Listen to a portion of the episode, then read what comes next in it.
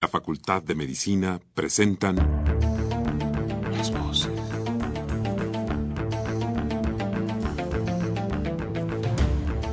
Voces. Las voces. las voces. Voces. Las voces de la salud. Reflexión y análisis de las ciencias médicas. Acompáñenos.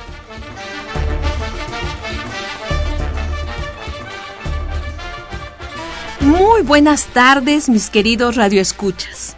La Facultad de Medicina de la Universidad Nacional Autónoma de México y Radio UNAM tienen el agrado de invitarlos a que nos acompañen en su programa Las Voces de la Salud. Yo soy la doctora Guadalupe Ponciano Rodríguez y el día de hoy pues vamos a hablar de un tema polémico, interesante, totalmente de moda, ¿verdad? Que son, adivine usted, pues las adicciones. Las adicciones ahora que han estado en, eh, pues, eh, en la sociedad, ¿verdad? Ahí dividida, si se legalizan algunas drogas, si no, en fin. Y qué mejor para hablar de este tema que el doctor Juan José Bustamante Rojano. Juan José, bienvenido a este tu programa, Las Voces de la Salud. Encantado de estar aquí contigo, Lupita. Qué bueno. Eh, eh, pues ya sabes, tenemos un tema polémico, tenemos afortunadamente una hora, ¿verdad?, para platicar al respecto. Y antes que nada, Juan José, permíteme invitar a nuestros queridos radioescuchas a que nos hablen, a que formen parte de este programa, a que se comuniquen con nosotros y nos permitan saber si les interesa esto, qué les interesa. Y para esto tenemos varias líneas telefónicas en el 55 36 89 89, lo repito, 55 36 89 89 y también, bueno, para quienes nos escuchan del interior de la República, tenemos un teléfono LADA sin costo que es el 01800 505 2688. Lo repito, 01800 505 2688. Participen, márquenos. Vamos a hacer un pequeño corte, Juan José, si te parece, y regresamos de lleno a nuestro tema de hoy, las adicciones y usted. Muy bien.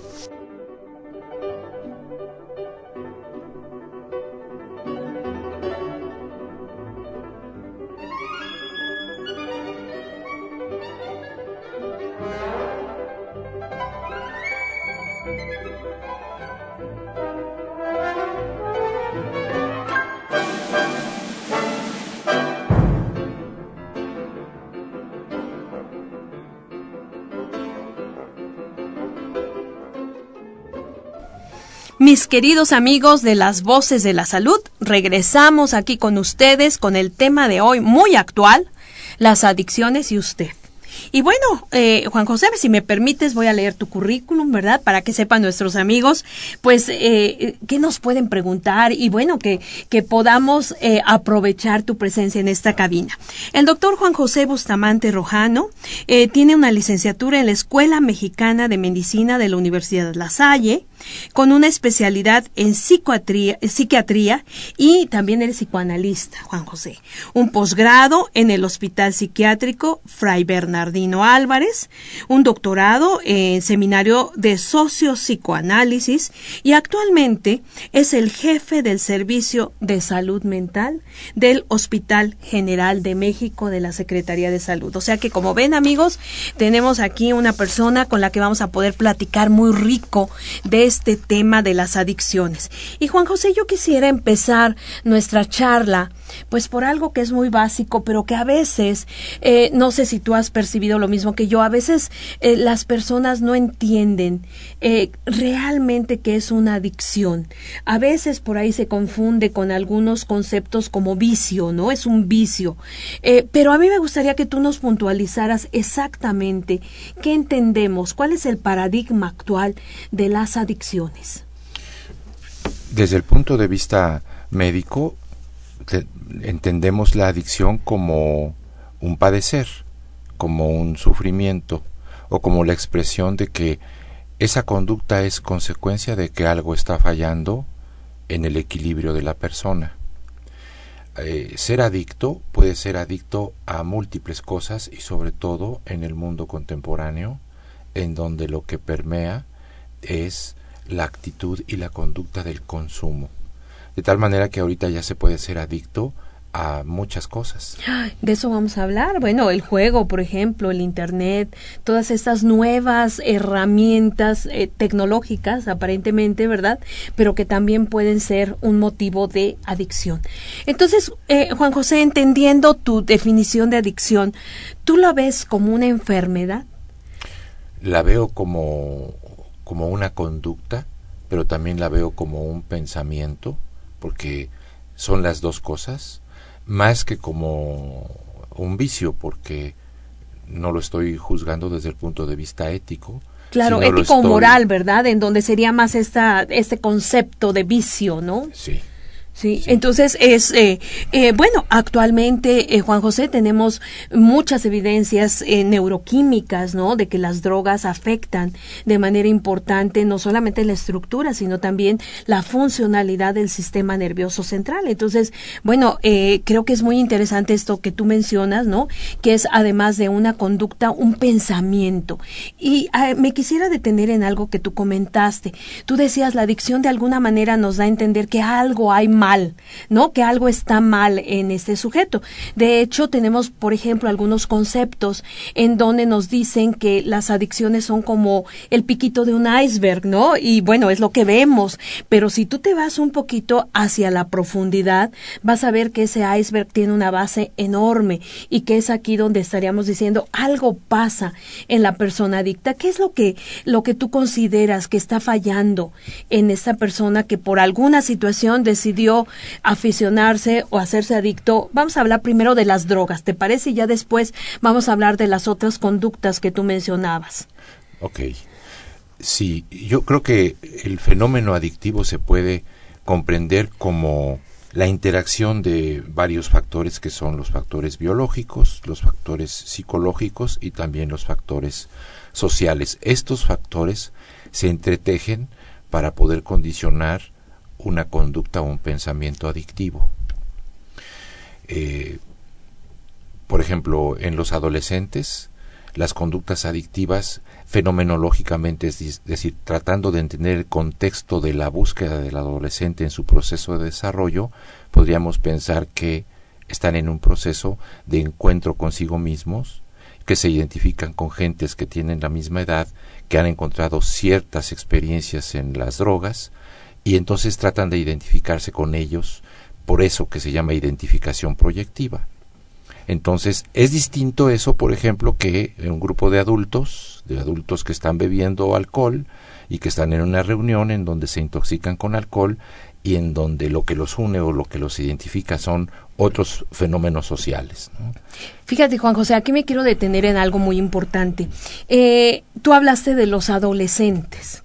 Este grupo eh, realmente eh, tú considerarías que es en este momento el más lábil al inicio de las adicciones, es decir, tú lo comparas con un grupo de adultos, pero entonces, ¿cuál sería el grupo etario que eh, actualmente en esta sociedad es el más proclive a, a iniciarse en el consumo de sustancias adictivas? No hay ninguna controversia en relación a eso, son los adolescentes y es clarísimo el por qué los adolescentes son el grupo vulnerable. Están en una etapa de transición en donde dejan de ser niños para convertirse en adultos, en donde se separan de una vida aparentemente o entendida como paradisíaca que puede ser la infancia para pasar a una vida de adultos que cada vez resulta más complicada y menos esperanzadora en términos socioeconómicos y políticos. Y entonces es en donde está esa eh, esa especie como de situación crítica y las drogas son de alguna manera una posibilidad de escape de anestesiar de darse eh, alguna recompensa que bioquímicamente se puede lograr con las drogas y que por eso ya esta situación de las adicciones se ha convertido en un problema de salud pública. Sorprende muchísimo la cantidad gente que ya ha experimentado con algún tipo de droga en algún momento de su vida, sin que por eso estemos hablando de ya una adicción este, configurada, pero cada vez la edad promedio en la que se prueba la primera droga es cada vez menor, es decir, ya ahorita cada vez niños de 9, 10, 11 años en no se diga en condiciones de calle ya han probado eh, alguna sustancia tóxica. Eh, fíjate, Juan José, aquí eh, me, mm, yo creo que es muy interesante que platiquemos con nuestros radioescuchas sobre algo que, que acabas de mencionar, y es decir, la adicción no se da inmediatamente. Estamos hablando de un grupo de jovencitos o incluso de niños, ¿no? Ya tú mencionabas que la edad de inicio cada vez va hacia atrás y esto es algo muy grave, evidentemente, porque pues el sistema nervioso central de un pequeño eh, es un sistema nervioso central inmaduro es un sistema nervioso central donde eh, todavía no, eh, no ha adquirido la madurez que se adquiere a los 18, 21 años y evidentemente va a ser mucho más fácil que esta persona que empieza probando ¿no? Una sustancia pueda hacerse adicto. Yo creo que aquí es muy interesante eh, hacer la diferencia entre la experimentación Juan José, ¿no? Estos niños que prueban, ¿no? Y que no lo repiten y ya la adicción como tal, ¿no? O sea, todos los pasos que hay que dar, ¿qué es lo que determina eh, que una persona que experimenta, es decir, prueba por primera vez una droga, continúe en esta? Tú hablabas de factores biológicos, psicológicos, sociales, ¿no? Eh, no sé, habrá muchos radioescuchas, por ejemplo, que hayan probado alguna vez un cigarro, ¿no? Pero la gente no continúa. Y hay otras personas que en contraste sí continúan hasta hacerse adictos a esta sustancia. ¿Cuál sería ahí la gran diferencia, eh, Juan José? Es, complejo, pero qué bueno que, que lo, lo tocas porque creo que es lo, lo fundamental para entender los procesos adictivos. Los primeros serían los fenómenos biológicos, que son los relacionados con los sistemas de neurotransmisión y con los sistemas de recompensa que hacen de las drogas sustancias buscadas. Todas las drogas actúan en ciertos sitios, en ciertos núcleos del cerebro que provocan sensaciones de bienestar o de felicidad y esto es muy importante porque es en donde queda como la memoria del placer.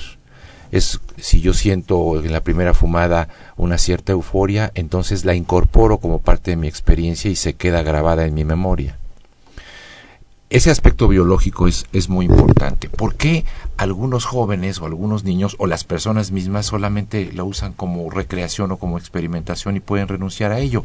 Porque entonces ya intervienen los factores psicológicos y esos factores psicológicos tienen mucho que ver con la estructura de la persona en sí misma. Cuando se trata de un joven o de una persona que está bien estructurada, que sabe más o menos quién es, que ha estudiado algo con disciplina, que ha recibido un ejemplo de sus padres. Familia aquí juega un papel preponderante, ¿no, Juan José? Y, y, por supuesto que si en la familia se bebe alcohol todos los fines de semana o se toma como parte de la vida, eh, de, la, de la dinámica de la familia y eso es lo normal, entonces eso se convierte también en la normalidad social para el paciente que ya no puede vivir sin la cerveza, la copa de vino, cuando en realidad uno puede acompañar los alimentos con muchísimas otras cosas, pero esto es lo que estila la familia y eso se convierte en un aspecto o un componente social muy importante. ¿no? ¿Un factor de riesgo podríamos hablar? Es posible que sí. Sin embargo, a lo que yo me estaba refiriendo como dándole mayor importancia es a lo que se llama la estructura del yo de la persona, o sea, qué tan autoafirmado y qué tanto se conoce ya una persona para decir esto me gusta, esto no me gusta, esto me hace daño, con esto no me identifico. Y esto lo pruebo porque me parece que pues tuve curiosidad y lo hice y tuve tal y cual sensación, pero no es algo que me interese. Y no lo repito. O, lo, repetiré como, como se está planteando ahorita en otras culturas, como en la norteamericana, en donde ya se está tratando de legalizar esto, o ya se legalizó con fines recreativos, es decir, pero volvemos al punto, ¿hasta dónde esta legalización con fines recreativos realmente tiene sentido benéfico en términos humanos? ¿no? Cuando la recreación y el goce también se pueden obtener de muchas otras maneras. Claro, e- eso, fíjate, ahí me vamos a detenernos ahí, Juan José, porque eh, yo te, eh, cu- cuando empezamos el programa, empezamos a comentar que actualmente este tema de las drogas ha estado en los medios de comunicación de forma muy importante ante la legalización, por ejemplo, en Estados Unidos, en Uruguay, por ejemplo, este un país latinoamericano de sustancias adictivas como los cannabinoides, como la marihuana. Y este a mí no me queda muy claro esta situación de recreación. O sea, ellos dicen, es que vamos a legalizar la marihuana con fines recreativos. Y tú nos estás diciendo algo que es muy cierto, que en la vida podemos tener placer de muchas otras cosas, ¿no? Que no nos hacen adictos, que no nos perjudican, que no van directamente al cerebro y que no van a producir una alteración. ¿Tú qué piensas cuando escuchas esto de con fines recreativos, Juan José? Aquí viene el tercer punto en el que me quedé corto cuando te hablaba yo de lo que tiene que ver lo biológico, lo psicológico Y lo social. Y aquí viene lo social. Y aquí entra lo social en una sociedad que tiene la idea de que la felicidad está a la vuelta de la esquina. Como bien dicen ellos, ¿no? No pasa nada y mañana todos nos vamos a la playa. Entonces, en una cultura que no puede postergar el goce, la felicidad y el placer y que lo tiene que tener o y vivir en este momento apretando un botón, entonces es de lo más natural que puedan decir que pues podamos legalizar esto con fines recreativos. Esto tiene un punto favorable en el sentido de que sí está planteando de que el ser humano es una persona que puede tener libre albedrío y que tiene la capacidad de decidir sobre cosas como pueden ser el fumar, el no fumar, el intoxicarse o no intoxicarse, son cosas del ser humano que, que finalmente tienen que ver con la libertad. En ese sentido me parece que la legalización da lugar, eh, no en el, en el sentido del que tú decías hace un momento, con estos fines, porque pues todo el mundo lo ha justificado, ha, ha justificado la legalización y el consumo en términos medicinales, ¿no? Entonces pues yo me estoy, me siento un poco enfermo ahorita y entonces yo sé qué es lo que necesito y entonces este lo voy a hacer, ¿no? Pero yo creo que esta ligazón de lo biológico, lo social y lo psicológico para comprender el fenómeno es indisoluble. Tiene que ser en estos tres conceptos para tener una idea del fenómeno de manera global y no descontextualizarlo. Claro. Ahora, mira, eh, nuestro público, bueno, hay muchas mamás escuchando ahorita, muchos papás.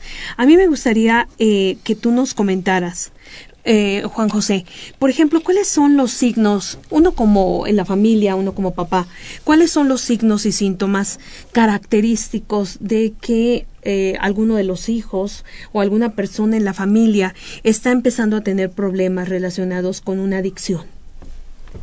Los cambios conductuales son evidentes. Uno se sorprende cuando en la consulta las- los padres empiezan a hablar del problema del hijo y a la hora en que uno les pregunta que si ha notado algú- algún cambio, ellos no, lo niegan y más bien eso habla de que la preadolescencia y la adolescencia son épocas en que los adultos tenemos muchísimas dificultades para poder mirar a los jóvenes, para poderlos tolerar y para mucho menos para poderlos comprender. Es una etapa muy complicada. Sí, es difícil. Es, es muy difícil, por eso hablaba yo de que era una etapa realmente de una gran vulnerabilidad. Y no solo estaba yo hablando del fenómeno adictivo como tal, en donde se utilizan muchas sustancias, sino también en la situación de la autodestrucción y el suicidio. Es una etapa que en algunas estadísticas han dicho que ha aumentado en esta, eh, en esta población hasta 400 veces. Entonces, aquí estamos hablando Claro, habla de que hay una situación ahí. de una no mirada, de una indiferencia, este, en un mundo cada vez más egoísta y cada vez más centrado en las condiciones materiales. ¿no? Eh, entonces es, es la edad, es la edad más vulnerable esto de la adolescencia. ¿Y, y cuál es, eh, continuando un poco con lo de los, eh, que, ok, cambios de conducta muy bruscos? O insidiosos, pero de todos modos cambios. Por ejemplo, deja de comunicarse, cada vez se vuelve más silencioso, cada vez se separa más de los momentos en donde podía reunirse la familia para comer o para desayunar o para charlar, cada vez mira menos a los ojos a los padres, ¿no? Por supuesto que empieza a bajar el rendimiento escolar, empieza a haber quejas de la escuela en donde el niño, el joven se está ausentando, en donde eh, los maestros empiezan a notar que empieza a cambiar su proceso de socialización y de que antes se estaba llevando con los muchachos más estudiosos o con los jóvenes más estudiosos y ahorita se está identificando con otros, ¿no? Entonces, por supuesto que no se diga si los padres de repente tienen la curiosidad de decir, independientemente de que pudiera entenderse como un acto intrusivo, pues le voy a revisar la mochila, sus cuadernos, ¿no? Su ropa, oler la ropa. Oye, Juan José, o entrar a su recámara, ¿no? Porque eso a, veces es así como un coto eh, prohibido para los papás, ¿no? Así es. ¿no? Entonces, esta imposición, esta imposición o este empoderamiento de los jóvenes a- en aras de su libertad y de su autonomía y de su independencia son como argumentos malentendidos de qué es o cómo es que se debe de comportar la autoridad paterna y materna frente a situaciones que cada vez son como muchísimo más alarmantes, ¿no? Claro. Y, en este contexto, Juan José, cuando tú ves este tipo de cambios que nos acabas de mencionar, ¿no? Algo raro está pasando. eh, ¿Qué es lo que tienes que hacer? ¿Cuál sería tu recomendación cuando alguien detecta que alguna persona de la familia, especialmente un adolescente o un niño, tiene este tipo de cambios? ¿Cuál sería eh, tu recomendación? La recomendación es describir el evento, esclarecer qué es lo que está ocurriendo sin, sin tapujos, sino aquí está ocurriendo una conducta de consumo, vamos a decirle así, porque no le vamos a decir adictiva, ya cuando estamos hablando de adictiva ya estaríamos hablando de un asunto como muchísimo más grave. Creo que eh, entendí, Lu- Guadalupe, que lo que estamos ahorita diciendo es qué pasa cuando un padre descubre que su hijo está en el consumo. Claro. Entonces, primero está es- experimentando, está probando. ¿no? Entonces, lo primero es, es describir el fenómeno y decir, fíjate que acabo de descubrir esto y que me ha llevado una gran sorpresa, ¿no? Podemos hablar. Es decir, es abrir los canales de la comunicación sin censurar. que desafortunadamente, como tú decías, Juan José, eh, muchos de estos canales están bloqueados en este momento, ¿no? En la adolescencia o en la preadolescencia. Entonces, aquí es abrir canales de comunicación y enfrentar la situación. Es, es enfrentarla, es, es hablarla aceptando que está ocurriendo una situación crítica para la familia y que es una, una situación crítica para la familia, pero que asombrosamente no es excepcional, sino ya es la norma. ¿no? O sea, ya ahorita eso es lo normal, vamos a decirlo así, aunque se escuche un poco escandaloso, pero ya es normal, cada vez uno se encuentra con que ya no hay ningún joven al que uno le pregunte y tú, no, fíjate que yo nunca he probado nada y estoy muy contento y orgulloso, porque también la presión social al consumo que sería otro de los elementos sociales de los que no hemos hablado mucho aquí, pero que tiene que ver con la sexualidad, con el sexo, con el consumo de lo que tú quieras, tiene muchísimo que ver esa presión social. ¿no? De, La pertenencia al grupo, ¿no? El adolescente quiere pertenecer al grupo y si el grupo consume, sí, si el grupo consume, si el grupo tiene cosas, ¿no? Consumiendo, entonces sí tiene valor, sí pertenece al grupo, sí es este bien visto. si es cuate, ¿no? Si es, ¿no? Y otra cosa importante aquí, eh, Juan José, es lo- la, la asociación que hay entre este consumo, que estamos hablando, este consumo inicial, con algo que mencionaste, otras conductas de riesgo, ¿no? Sexualidad, eh, sin protección, este, utilización de, eh, por ejemplo, piercings y otras cosas, ¿no? También muy asociados con la pertenencia al grupo y conductas que en determinado momento pueden llevarnos, pueden llevar a representar un riesgo, Sí. ¿no? Para este adolescente o para este preadolescente. Al principio cuando usabas el- la metáfora de la punta del iceberg para hablar del fenómeno adictivo es muy muy didáctico porque efectivamente en realidad el uso de las sustancias solamente es como como la señal de alarma o como la petición de ayuda de un proceso que en la base del iceberg está formado por trastornos afectivos depresivos, por trastornos ansiosos, tal vez por algún otro tipo de alteración psiquiátrica, eh, una psicosis en ciernes, eh, por la cual el- la persona tiene que utilizar sustancias para anestesiar su pena, su dolor, su tristeza.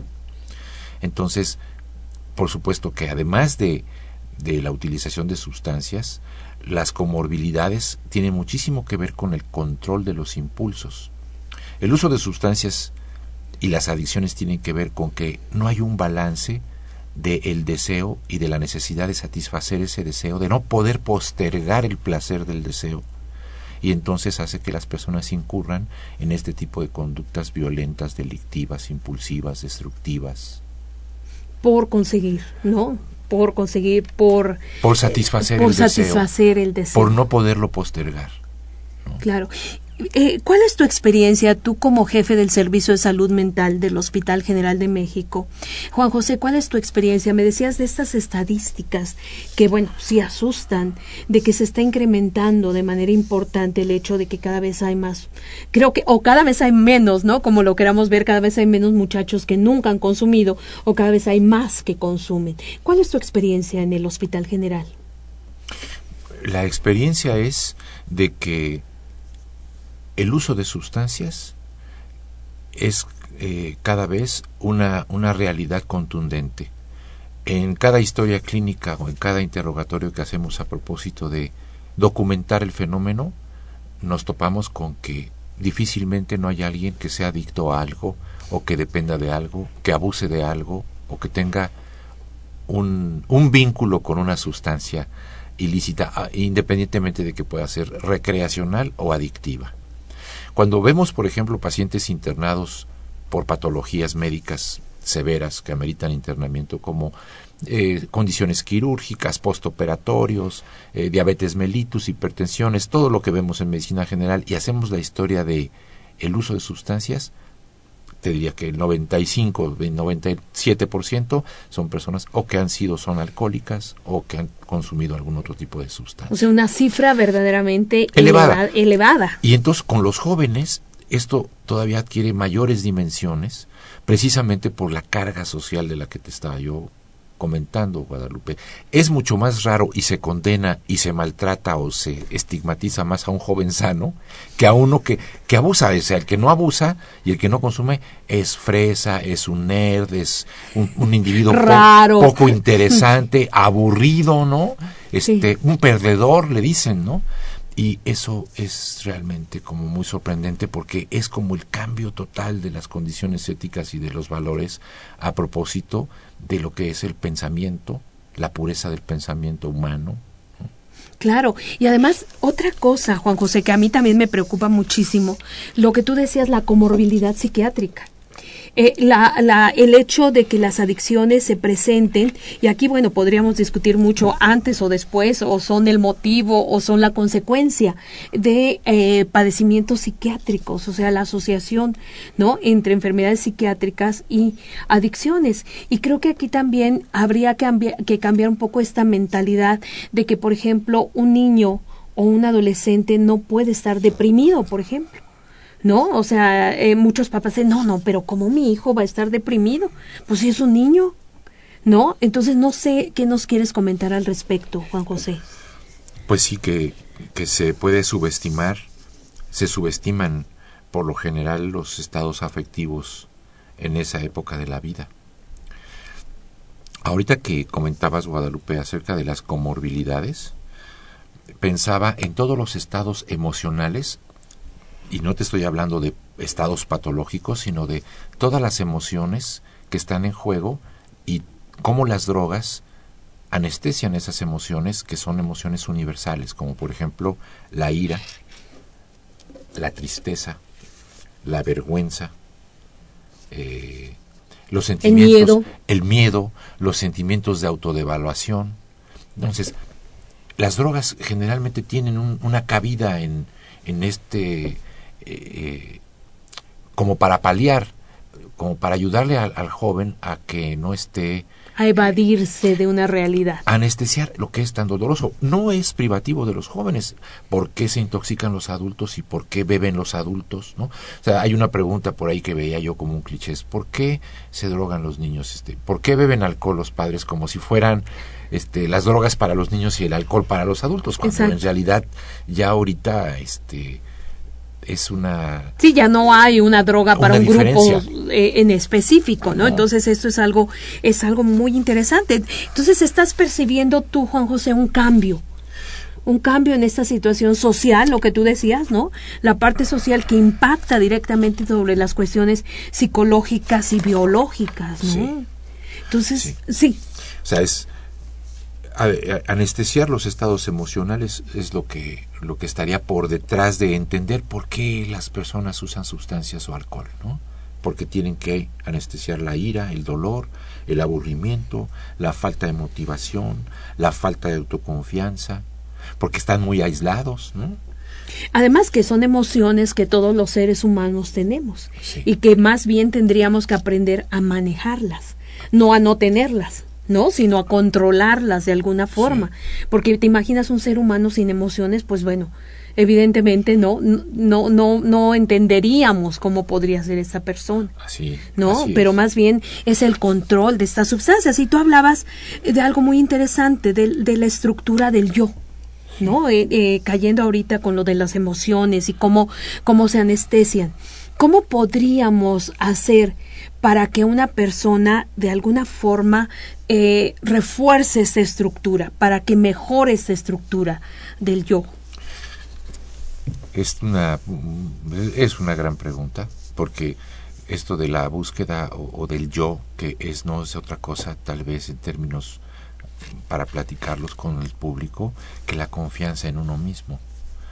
O sea, que tanta confianza, y estoy hablando de no una confianza sobrevalorada, de, de, que yo crea que soy la gran Que puedo todo, ¿no? Sino qué tan balanceado puedo sentirme y puedo ser a propósito de saber quién soy, hasta dónde puedo llegar, cuál es el territorio que yo piso y entonces qué tan estructurado realmente puedo yo ser. Tus fortalezas y tus debilidades, ¿no? Es decir, hacer como un análisis. Tus virtudes y tus, tus defectos. virtudes, ¿no? exacto. Lo que yo les trato de enseñar siempre a los alumnos de la carrera de medicina es su parte luminosa y su parte oscura. Estamos realmente estructurados de opuestos. Nuestro yo está estructurado de opuestos. Apre- Aprendemos el mundo de los opuestos. Desde que somos bebés, nuestra madre nos puede enseñar qué es derecho, izquierdo, blanco, negro, vida, muerte.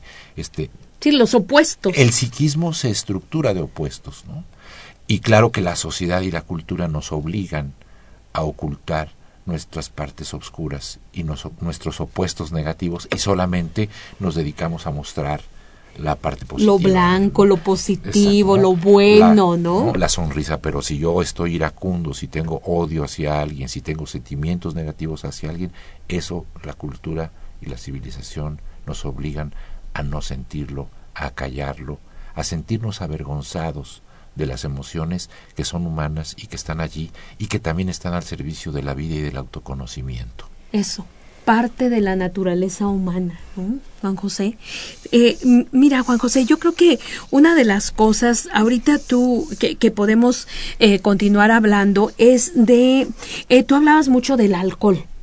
¿No? Del alcohol como, bueno, el alcohol y las drogas, ¿no? El alcohol. ¿Por qué haces esta, esta, esta división del alcohol y otras drogas? O sea, se me, se me hizo interesante cómo lo mencionaste.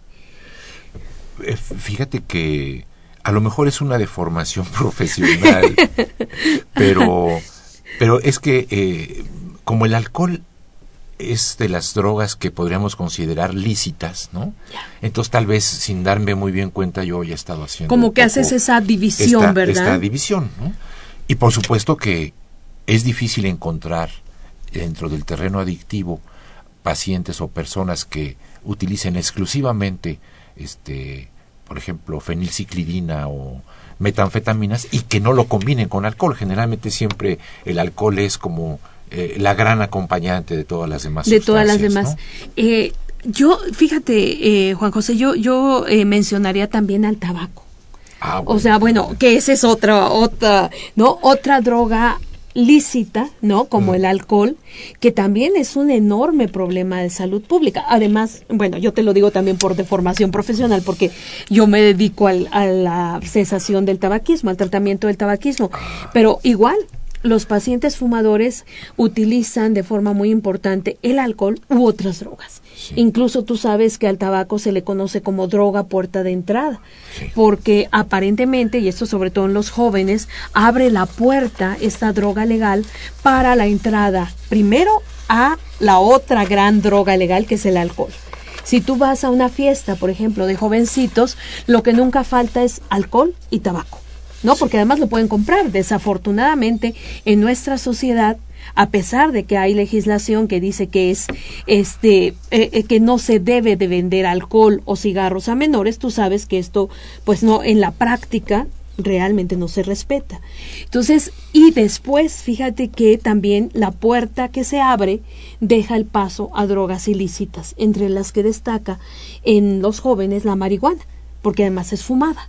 ¿No? Igual que el cigarro. Entonces, eh, yo creo que este punto es, es muy interesante porque como, eh, como en nuestra sociedad eh, conviven las drogas lícitas y las ilícitas, ¿no? Y cómo unas acompañan a otras. Y bueno, yo creo que esto es una dinámica es una dinámica muy interesante y que a veces eh, nos sorprendemos, como tú decías, ¿no? De que eh, las ventas de alcohol, de que muchas familias todos los fines de semana, ¿no? Hay un consumo importantísimo o la forma de beber de algunas personas y luego nos sorprendemos, ¿no? De que los adolescentes también beban de esta manera. Sí. Esta eh, idea de esto que mencionas de la nicotina del tabaco es importantísimo. A mí me parece que, y estadísticamente está demostrado que de todas las sustancias, la sustancia más adictiva con potencial adictivo más poderoso es la nicotina y es la que más trabajo cuesta de dejar. claro, y además la podemos comprar en cualquier lugar, la puedes conseguir en cualquier lado. Fíjate, incluso hay datos, Juan José, que mencionan que la nicotina puede ser tan adictiva como la heroína o como la cocaína. que son drogas, eh, bueno, realmente drogas ilícitas, drogas fuertes, ¿no? De las llamadas drogas fuertes. Y entonces aquí entendemos también, bueno, porque es la puerta de entrada, ¿no? Además de que se ha visto, hay eh, investigaciones recientes, por ejemplo, que parece ser que la nicotina altera mecanismos, por ejemplo, epigenéticos eh, asociados con el, genoma humano, no directamente el genoma humano, pero mecanismos que están alrededor de cómo se traduce este genoma humano y esto hace que sea la, el paciente fumador o la persona fumadora más susceptible a adquirir otras adicciones. Esto se ha visto mucho con grupos de cocainómanos, en donde es mucho más, eh, digamos, mucho más factible que una persona que consuma cocaína antes haya consumido nicotina, como parte de la entrada, ¿no? Entonces, bueno, pero ¿qué te parece si nos vamos a un corte y regresamos para continuar con este tema tan interesante? Vamos a un corte, amigos, y regresamos con este el tema del día de hoy, las adicciones y usted.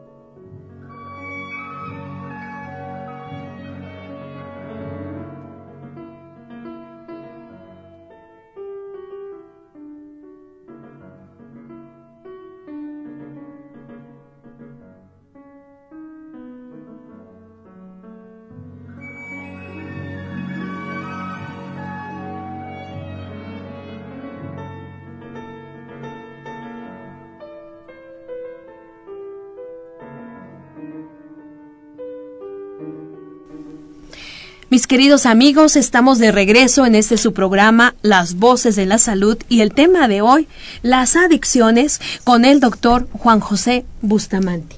Juan José, vamos a seguir con este tema porque, bueno, hay muchas cosas que platicar, ¿verdad? Entonces, eh, Gracias. Aquí ya empiezan a llegar las preguntas, amigos. Y bueno, vamos a, a cerrar, yo creo que esta parte de sustancias, Juan José. Eh, yo creo que en tu experiencia cada vez llegan más nuevas sustancias, es decir, tenemos sustancias adictivas como las que mencionábamos antes del corte, el alcohol, el tabaco, ¿no? Que son las drogas legales, tenemos otras muy conocidas como la marihuana, la cocaína, eh, las metanfetaminas. Pero ¿cuál es tu experiencia con las nuevas drogas de diseño, por ejemplo, que nos preocupan muchísimo porque ya, digamos, la estructura de la cocaína siempre es la estructura química de la cocaína, pero una droga de diseño pues podemos tener eh, otras sustancias, incluso podemos tener diferencias por cómo se diseñan o fabrican estas drogas. Eh, ¿Qué nos puedes comentar al respecto, Juan José? Eh, no tengo gran experiencia en las drogas de diseño. En realidad lo que he visto son más bien las drogas que están mucho más de moda. ¿Qué, está de moda ahorita? Pues son las metanfetaminas, las tachas, la cocaína generalmente son las sustancias más socorridas. Por supuesto que también depende mucho de eh, las condiciones sociales del grupo que uno está estudiando o en donde uno se desenvuelve, porque ahí también cambian. Eh, no es lo mismo, por ejemplo, la, el fenómeno adictivo en, eh, por ejemplo, en, escuelas de clase alta o de paga, en donde lo que más se consume es alcohol y cocaína, por ejemplo, a las escuelas que son públicas, en donde lo que se consume mucho más es, es marihuana este, combinada con alcohol. Entonces, depende mucho también del precio de la sustancia, de cómo está cotizada en el mercado, de las condiciones económicas de las personas o de los consumidores, eh, para entender el fenómeno de la adicción. De la adicción. E- y cómo van cambiando, ¿no, Juan José? Las diferentes drogas. Me, me, preguntaban ahorita una droga de diseño. Son drogas que, eh, como su nombre se dice, es eh, las hacen, se diseñan de forma en laboratorios clandestinos, evidentemente. No es eh, la cocaína, sino que son sustancias químicas, ¿no? Que se van diseñando y que por lo, pues las metanfetaminas, por ejemplo, serían unas drogas de diseño. Se pueden cocinar, por así decirlo, ¿no? En laboratorios ilegales sin ningún tipo de control de calidad, sin eh, ningún tipo de control en el proceso y por lo tanto a veces resultan cosas realmente letales, ¿no? Es, eh, porque no hay ningún tipo de control. Entonces eso nos preocupa mucho. Ahora, Juan José, en lo que se refiere al tratamiento, ¿Qué es lo que ocurre con el tratamiento? Bueno, ya llegamos, hay un, un adolescente que empezó experimentando, que continúa por diferentes factores, ya lo hemos visto, eh, eh, genera una adicción, hay una adicción. ¿Y eh, qué podemos en este momento hablar sobre el tratamiento de las adicciones? Por ejemplo, en el caso del alcoholismo, en el caso del tabaquismo, de otras drogas, Juan José. si orientamos el tratamiento en, en, la misma, en las mismas esferas en que orientamos la comprensión del fenómeno adictivo, por ejemplo, la parte biológica, pues tenemos que tratar la parte biológica de las adicciones. Y la parte biológica necesariamente tiene que ir acompañada de lo que llamamos el estado de abstinencia. Entonces, para que haya un proceso curativo, primero el interesado tiene que estar convencido de que tiene un problema y de que el problema es el consumo. Entonces, esa es, creo yo, que la dificultad más grande. Que, que vean esto como un problema. Que la persona lo vea como, como un problema. Oye, eh, Juan José, es clásico eso de que cuando quiera lo dejo, pero ahorita no quiero, ¿verdad? En Año Nuevo, eh, yo prometo que ya no voy a tomar, ¿no? En mi cumpleaños dejo de fumar, ¿no? Y entonces esa es la principal problemática, ¿no? Sí. Y una vez que, bueno, una vez que la persona logramos que se ubique en que tiene una adicción, eh, ¿cómo, ¿cómo sería el tratamiento más adecuado? Bueno, para que la persona advierta que ya tiene una adicción, hay que recordar que generalmente pasan cosas muy graves, que es lo que no dista mucho de lo que nos han enseñado los alcohólicos anónimos, y es de que la persona tiene que tocar el fondo desafortunadamente muchas veces este, esta adquisición de esta conciencia de este problema se da precisamente cuando ya pasa algo que ya, Grave. que ya puso al sujeto en una situación muy compleja. Y aún así, en incontables casos tampoco hay ningún cambio y hay una reincidencia, una recurrencia o una ceguera en relación a eso y continúa el fenómeno adictivo. Pero supongamos que la persona ya entró en este estado de conciencia de que eh, él y la sustancia no son Compatibles. compatibles y de que hay una condición destructiva, entonces lo importante es, es seguir alentando y seguir sosteniendo a la persona para que vaya por un camino y por conductas muchísimo más sanas. Hay muchísimas estrategias terapéuticas desde el punto de vista psicoterapéutico, también desde el punto de vista cognitivo-conductual, que apuntalan esta tendencia a la sobriedad y esta necesidad de estar este, sin, Libre. sin consumir, libre de sustancias. ¿no? Pero lo que más funciona y lo que hemos visto que ayuda muchísimo más a las personas son los grupos. El grupo es fundamental porque el grupo y en el grupo es en donde se comparte esta experiencia y en donde son los del grupo los que en un momento dado pueden ayudar, sacar, alentar, apuntalar al sujeto que puede estar en una situación de riesgo. Son contención también, son retroalimentación. Son, son apoyo y al mismo tiempo diríamos que hasta cierto punto son orgullo, porque el grupo, el que llega al grupo llega en una situación, como decíamos, de en el piso, tocando el fondo.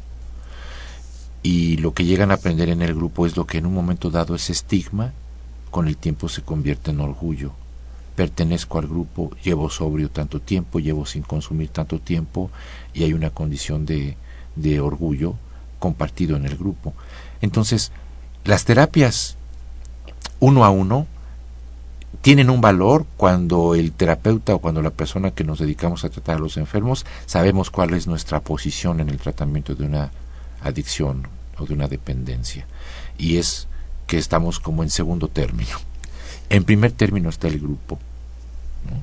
Claro. Y uno como profesionista en esta área puede condicionar a su enfermo cuando tiene este tipo de problemas a que precisamente si no está en un grupo uno puede decirle que es inútil que trabajemos porque si no está en el grupo va a estar teniendo muchas recurrencias pero al mismo tiempo uno sabe que es una garantía que uno también puede estar trabajando con un grupo con el paciente y no pensar que el grupo no es necesario ¿no? y que esto se puede tratar este uno a uno. Uno a uno, claro. Ah, hablando de otras adicciones, en, en, esta última parte del programa, Juan José, no me gustaría dejar eh, fuera, porque eh, como tú mencionabas al principio, pues ahora está muy de moda hablar, por ejemplo, del juego, del sexo, de la comida, el Internet, el trabajo. Eh, desde tu perspectiva, ¿consideras que puede uno hacerse adicto a este tipo de conductas, a las compras? Bueno, ahora muy también de moda el, al deporte, ¿no? La vigorexia. Eh, no sé, eh, me, me, gustaría mucho escuchar eh, qué piensas de esto. Si, si es posible ser adicto, por ejemplo, al deporte, por ejemplo, a las compras, al sexo. Sí, claro que sí. Sí. Sociológicamente podríamos intentar entender este fenómeno precisamente en cómo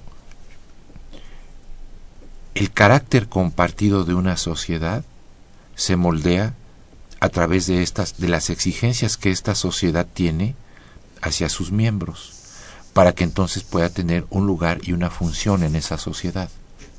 Ya no podemos negar que a pesar de las condiciones socioeconómicas del país, estamos en una sociedad de consumo. Todo es consumir. Y entonces prácticamente incluso hasta lo que se puede entender este el deporte que podría ser una condición gratuita se puede convertir en una cuestión vendible ¿no? Uh -huh. consumible los libros pueden ser consumibles también ¿no? eh, cuando de lo que se trata es precisamente de tratar de experimentar placer y de tratar de humanizar las cosas con las que entramos en contacto o que nos humanicen a nosotros. A mí me parece que el como está planteado el asunto es más bien en términos de enajenarnos, es decir, perder de vista lo que es profundamente humano y entonces convertirnos también en sujetos de compra o de compraventa. Y esa es la tendencia universal. A ver, a las personas, al cariño, al afecto, al deporte, a la sexualidad, a la cultura, ¿no? Todo es objeto de compra, consume, ten, ¿no? Compra, Sí, compra, consume, compra, compra. compra, compra y ten, ten Exacto. cosas, ¿no? Adquiere objetos. Exacto. Y mira, aquí eh, hay algo muy interesante. Gracias amigos por comunicarse con nosotros. El doctor José Manuel García y María de Jesús Rodríguez de Iztapaluca nos preguntan, eh, fíjate, no mencionamos esto cuando yo te preguntaba todas estas conductas, si se puede ser adicto a la violencia. Y yo creo que esto es algo muy interesante porque eh, también nos preguntas, nos preguntan, perdón, qué pasa entonces con el bullying que ahora se ha transformado en algo, en un problema eh, tremendo, ¿no? Y cómo podemos prevenir una situación así, esta, esta conducta violenta tan terrible que se da. Bueno, gran pregunta y pues difícil responderla porque hay que pensar que cuando la violencia viene en cascada desde la autoridad, desde arriba, es decir, si hay una violencia social, si hay una situación como por ejemplo de desaliento generalizado porque hay una condición de desesperanza, porque las condiciones socioeconómicas están terribles, están muy graves, apenas alcanza para esto, alcanza para el otro, los padres están desesperanzados, están violentos, beben alcohol, este, se golpean, los hijos ven eso, intervienen, también los golpean, van a la escuela, es una cascada. Como irreversible, es como la avalancha, es como la piedrita en la montaña que empieza a bajar Pequeñita y empieza a hacerse grande, grande, grande y de repente se los nos lleva a todos, ¿no? Y hasta que no vamos a estrellarnos ahí con un árbol y quedamos todos medio maltrechos y nos paramos a ver qué está pasando y ver si se puede hacer algo, a ver si sobrevivimos, entonces no puede haber un cambio. Entonces, por supuesto que puede haber una condición de adicción a la violencia, por supuesto que eh, el maltrato que se le ha llamado bullying, pero que es una forma, es maltrato en castellano, ¿no? maltrato. este eh, eh, tiene tiene muchas consecuencias y no es otra cosa más que la repetición de esto que les venía yo diciendo que es como una avalancha no y la única manera de detenerlo es precisamente cuando uno se detiene a pensar y cuando uno empieza a tratar de hacer cosas tan radicalmente distintas como es sentarse con los hijos a leer cosas, estimularlos por el lado del arte, de la lectura, del deporte, del ejemplo, de la convivencia con ellos, ¿no? Y, y en eso pues tenemos en nuestra contra que, que muchas veces ya nuestros hijos tampoco están muy dispuestos ni a leer libros, ni a escucharnos, ni a hacer deporte, ¿no? Exacto. Entonces, vivimos en un mundo muy complejo hasta el momento y todas estas puntas de icebergs que estamos nosotros, de las que estamos platicando ahorita, nos pueden hacer detenernos a reflexionar para poder tratar de modificar algunas cosas en base a la comunicación, a la reflexión y a la promoción de la paz. Claro, y algo que, que es muy complejo y muy difícil, que es el cambio de estilos de vida, de cambios de forma de pensar. Lo que tú decías, bueno, ¿por qué no retomar viejos estilos de vida, no? Que aparentemente han pasado de moda, ¿no? Por ejemplo, las reuniones familiares, la lectura, etcétera. Y bueno, aquí creo que lo que acabas de comentar queda muy bien con, con lo que nos menciona alguno de nuestros radioescuchas. Dice que bueno que existen este tipo de programas, pero pienso que se debe de hacer algo más y a nivel colectivo, ya que el problema de las adicciones, como nos dimos cuenta a lo largo de todo el programa, eh, tiene muchas aristas, es, es complejo. En la parte social que tú mencionabas es fundamental, ¿no? Mientras no haya eh, acciones que vayan a, dirigidas a todas estas aristas, no es un problema multifactorial. No podemos decir que las adicciones podamos solucionarlas con una cosa nada más, ¿no? Sino que tenemos que pensar en que son un problema realmente multifactorial. Y además me gustaría mandar el, pues el mensaje, Juan José, de que eh, sí hay esperanza, como tú decías, para las personas que se convierten en adictas, ¿no? No es una situación fácil, pero por supuesto que hay esperanza. Y también eh, me gustaría también para los radioescuchas, ¿qué hacer, por ejemplo, si tienen un problema eh, de adicción en la familia? ¿A dónde van? ¿A dónde acuden? el, el espacio o el centro de adicciones o contra las adicciones que esté más cercano de casa es lo más lo más práctico eh, a mí me parece que lo importante es cuando la familia toma cartas en el asunto y cuando acuden. O sea, no, no necesita ser eh, eh, el más afamado. por supuesto que no estoy hablando de estos espacios en donde se anexan a los pacientes cuando tienen estas cosas. Aquí estamos tratando de, de, ver las cosas o de darle un enfoque eh, a lo mejor no en, en el sentido que también es comprensible cuando las familias están desesperadas y ya han pasado por ya no saben X qué número de tragedias van y lo refunden en el lugar este en el que encuentren. ¿no? Aquí estamos hablando de que hay muchos centros de integración juvenil, muchos espacios que funcionan muy bien para este tipo de situaciones este, problemáticas en donde no solamente es el principal involucrado que es el que tiene el problema de la adicción, sino es también la familia. Claro. Si me permites, eh, Juan José, les podemos dar a los radioescuchas un, eh, un teléfono del Consejo Nacional contra las Adicciones.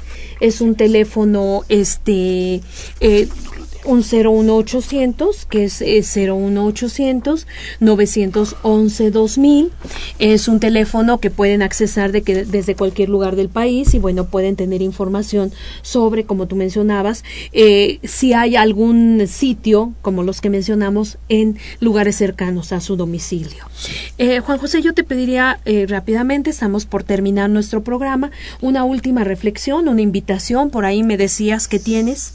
Ah, quiero invitar a todos los eh, radioescuchas que estén haciendo psicología, que estén estudiando medicina, que estén interesados en la psiquiatría, a un curso que vamos a tener y que hacemos cada año en el Hospital General de México, eh, que se va a llamar eh, ¿Hay nuevos diagnósticos en psiquiatría?